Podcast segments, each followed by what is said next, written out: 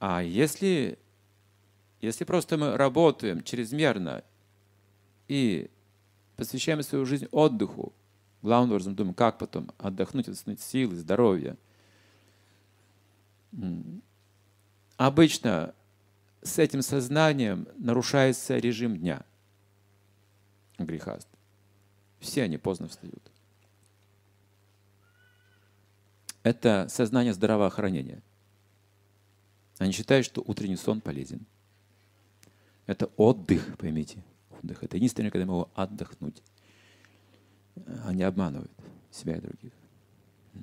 Это не так. Должны ложиться вовремя спать. Бхактивинод Такур, когда был грехаст, ложился спать в 8 вечера, 12 вставал. Все можно успеть делать.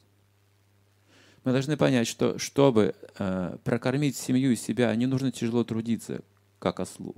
Нужно быть эффективным и квалифицированным. А это достигается через аскезу, через определенные качества, через определенные навыки и умения – а не через работу и отдых. Работа и отдых – это не развитие квалификации, это дисквалификация работы и отдыха.